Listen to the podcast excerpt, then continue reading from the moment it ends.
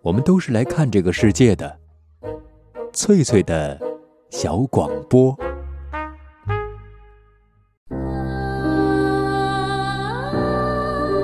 大家好，欢迎收听翠翠的小广播，我是翠翠。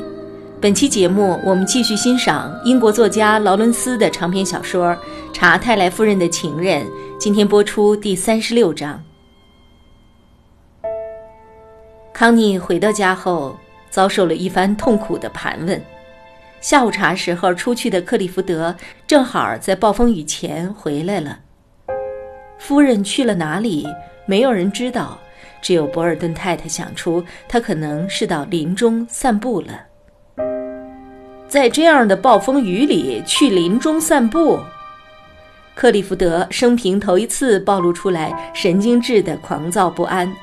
电光闪一下，他的面目就惊愕一下；雷声轰隆一次，他就一次次滚进深渊。他望着冰冷的雷雨，觉得仿佛是世界末日在来临。他变得愈发的狂躁不安起来。博尔顿太太试图宽慰他：“夫人会躲到林中小屋去的，直到雨停。放心吧，夫人不会有事儿的。这种鬼天气里。”我不喜欢他待在林子里，我压根儿不喜欢他去那个林子。现在他已经出去两个多小时了。他是什么时候出去的？您回来之前一小会儿，我没在园林里看到他。上帝知道他在哪儿，发生了什么事儿。啊，不会出事儿的，您等着吧。雨一停，他就会马上出现的。他只是被雨耽搁了。可雨。已经停了，夫人却没有立即出现。时间一分一秒地溜走，夕阳苟延残喘着最后一丝亮光，男爵夫人依然未归。夕阳沉了下去，天色渐渐变得昏暗，晚餐铃也响过了一次。不能这么干等着，克里夫德暴躁地说：“我要派菲尔德和贝茨去找他。”啊，不要这样！博尔顿太太喊道。他们会觉得有人要自杀什么似的，啊！不能让别人说三道四，还是我去吧。我到林中小屋去看看他在不在，我会把他给找回来的。这样劝了一会儿，克里福德让他去了。就这样，康妮在马路上碰见了他，一个人面色苍白，在路上来来回回，不敢伸走。请别怪我来找您，夫人。克里福德男爵急坏了。他以为您要么被雷劈死，要么就是给树压死了，准备让菲尔德和贝茨来寻尸呢。我觉得最好还是我来，免得仆人们猜来猜去，弄得人心惶惶的。博尔顿太太不安地说：“她仍可以看见康妮脸上焕发着热情的光泽和梦影，并且感觉到了夫人对她的气愤。”很好，康妮说。除此之外，她再无他言。两个妇人在湿滑的雨后世界里步履蹒跚而行，两个人都没说话。一些大水滴从树上坠落，就像是林中发生了爆炸一样。当他们来到园林时，康妮越走越快，博尔顿太太气喘吁吁的，有些跟不上。她日渐肥胖。克里福德真是小题大做，真笨，康妮恼怒地说：“哎。”您知道，男人就那么回事儿，他们动不动就容易暴躁。不过他一见到夫人您就没事儿了。康妮很恼火，博尔顿太太知道了他的秘密，他肯定知道了。康妮忽然站在了路上，静止不动了，真是岂有此理！他竟然派人跟踪我，他说，眼里冒着火光。啊，夫人，千万别这么说！我不来的话，他肯定会让那两个男人来，而且他们肯定会直奔小屋。我呢，根本不知道小屋在哪里。听到这句暗示，康妮的脸气得更红了。然而此刻，他的心里装满了爱意，让他无法说谎，甚至是装出和守林人没有关系的样子。他看着那个女人，对方羞怯地站在那儿，低着头。毕竟她也是个女人，他们来到这世界上后就是天然的同盟军。好吧，康妮说：“既然如此，就算了。”放心吧，男爵夫人，您只是在小屋里避避雨，这没什么大不了的。他俩回到了家，康妮快步地走进了克里福德的房间，心里满载愤怒，对克里福德的愤怒，对他那张苍白紧张的面孔和外凸的眼睛的愤怒。我得告诉你，你根本没必要派仆人跟踪我。他开门见山地说：“我的天！”克里福德也叫了起来：“你去哪儿了，夫人？你走了好几个小时了，这么大的雨。”你跑到树林里去做什么去了？雨已经停了好几个小时了，好几个小时了，你知道吗？现在几点了？你要把人急死吗？你究竟上哪儿去了？你究竟干什么去了？我要是不想说，你能怎么样？康妮摘去了头上的帽子，抖落着头发。克里夫德望着他，眼睛凸出来，白眼珠里泛起了黄色。这种暴怒对他的身体没有好处。事实上，在后来的几天里，他把博尔顿太太给累坏了。康妮忽然觉得心中一阵内疚。的确，他说，语气温和了很多。谁都奇怪我究竟去哪儿了。暴风雨来的时候，我只是坐在小屋里罢了，生了火，感觉很好。他现在说话的语气闲适了很多。毕竟，为什么要对克里福德雪上加霜呢？瞧瞧你的头发，克里福德说：“瞧瞧你自己这个样子。”是的，康妮处之泰然地说：“我脱光了衣服，在雨中跑了一会儿。”克里福德完全被震惊了，连说话的官能都被震掉了。“你疯了吧？一定是疯了。”他说。“为什么？”喜欢雨水浴有什么不对劲吗？你怎么擦干自己的？用条旧毛巾，然后就着火烘了一会儿。克里福德依然目瞪口呆地看着他。假如有人来呢？谁会来？谁？管他是谁呢？梅勒斯，他没来吗？晚上他肯定要去那儿的。他来了，雨停后来的，来喂小鸡。康妮从容不迫地说着这些，举止淡定的令人惊讶。波尔顿太太在隔壁房间听到了这一切，不由得对她佩服得五体投地。想想看，一个女人竟然能这样随机应变。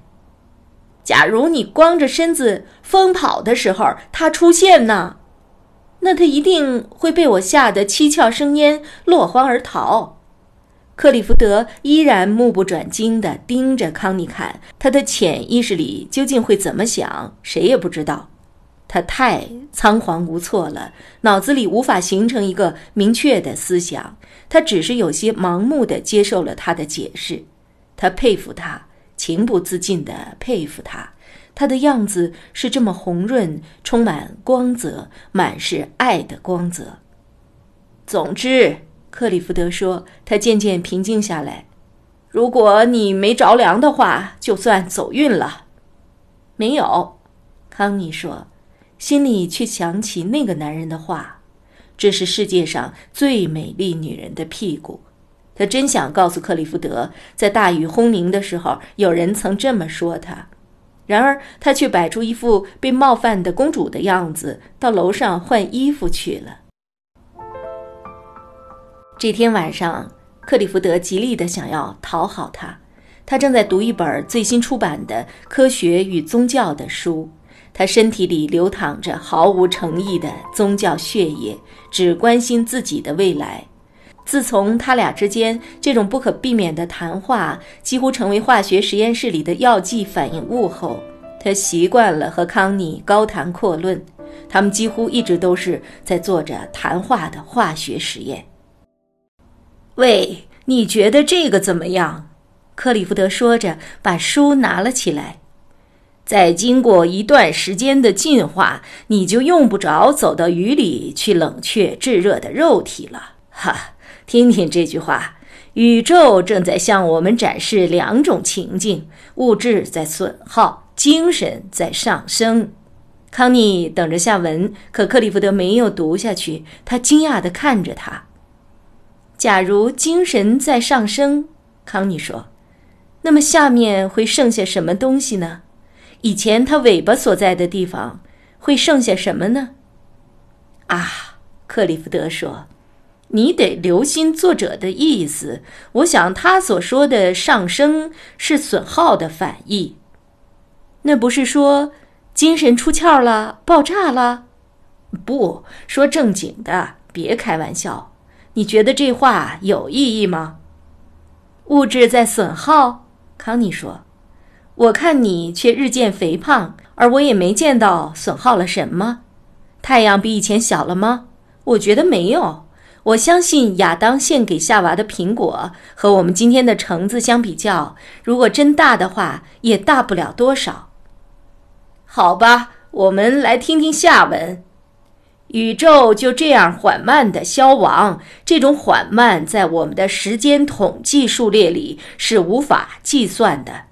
宇宙将创造出一种全新的状态，在这种状态中，我们今天所见到的世界将被一种缥缈的波纹所代替。这种波纹和虚无没什么区别。康妮觉得很可笑，却只是说：“多蠢的鬼话！”好像作者自作聪明的小小知觉能够预见那悠长缓慢时间过后会发生什么似的。这只会告诉人们自己是个多失败的家伙，所以他想让整个宇宙也是个失败者，简直是胡说八道，散布谣言。啊！可你继续听，别打断这位伟大作者的庄重之词。现在世界的这种秩序是从一个无法想象的过去蜕变而来的，并将会在一个无法想象的未来中消失。剩下的就是永远不会枯竭的抽象国度，有着生生不息、千变万化的创造力，以及睿智的能够主宰这一秩序的上帝。好了，这就是他的结论。康妮不屑一顾地听着，这人是个神经病。他说：“荒唐可笑，什么无法想象。”什么现有秩序消失？什么抽象国度？什么千变万化的创造能力？连上帝都扯上了，和秩序凑在一块儿赶热闹，哼，简直是白痴！我得承认，他说的有点玄乎，有点云来雾去的。克里福德说：“不过，宇宙在物质上的损耗，精神在上升，这一点我倒觉得有点道理，是吗？”那就让它上升去吧，只要他把我好好的放在踏实的下面就行了。你喜欢你的肉体吗？我爱我的肉体。康妮感觉到那句话再度涌上他的心头。这是世界上最美丽的女人的屁股。你的话让我很诧异，因为毫无疑问，肉体只是个多余的累赘。不过要我说，女人是享受不到精神生活的最高乐趣的。最高乐趣，康妮望着他说：“那种白痴的想法，就是精神生活的最高乐趣吗？”谢谢你，我看还是算了吧。我只要肉体。我相信肉体的生命比精神的生命更真实，前提是肉体被唤醒。可惜的是，这世上很多人。都像你那著名的鬼机器一样，精神依附在空空的皮囊上。克里福德错愕地看着他。肉体的生命不过是禽兽的生命，他说，那也比行尸走肉好。不过你说的不对，人类的肉体只是刚刚才开始复活。在古希腊，肉体生命曾经焕发过荣光。可惜的是，柏拉图和亚里士多德之流把他镇压了，耶稣则彻底将他送上了断头台。可现在，肉体开始真正的复活了，他正从坟墓里钻出来。人类肉体的生命是这美丽宇宙里最美丽的生命。亲爱的，照你这么说，仿佛你正引领着他们重新复活。没错，你是要去旅行了，可以别这么洋洋得意吧。相信我，如果有上帝，不论什么样的上帝，他都会把人类肉体里的胃肠消化系统给淘汰出局，使人类成为一种更高尚、更纯洁的东西。我为什么要相信你，克利夫德？我倒觉得，如果有个上帝存在的话，不管他是什么样的上帝，他都会在你我称之为未尝的东西里觉醒过来，并且在那里幸福地荡漾着，迎接黎明的曙光。当我的感受和你相背而驰时，我为什么要相信你呢？呃，是的，可是什么让你变得这样反常呢？是因为在雨中裸奔，扮演了一回烂醉如泥的酒神女祭司？是因为某种感官的欲望复苏了，还是因为想到了要去威尼斯？都有。为了出门而兴高采烈，你觉得可怕吗？可怕的是你表现得如此淋漓尽致。那我收敛点儿就是了。嗯，这都不必。你的兴奋差点儿就把我也完全感染了。我几乎以为要出门的是我了。那你为什么不出门呢？原因我们已经讨论过了。其实，我想你最大的高兴就是可以暂时和这里说再见了。到现在为止，没有什么能比和这里说拜拜更让你兴奋的事情了。不过，分久必合，任何一种新的聚合就是一种新的关系。我并不想有什么新的关系。不要大言不惭，举头三尺有神明。克里夫德说：“不，我没有说大话。”康妮爽快干脆地说。但是他出门的兴致丝毫没有受损，这是一种挣脱束缚的感觉，他有点飘飘欲仙。夜不能寐的克利福德整夜的和博尔顿太太打牌赌钱，直到博尔顿太太困得实在不行。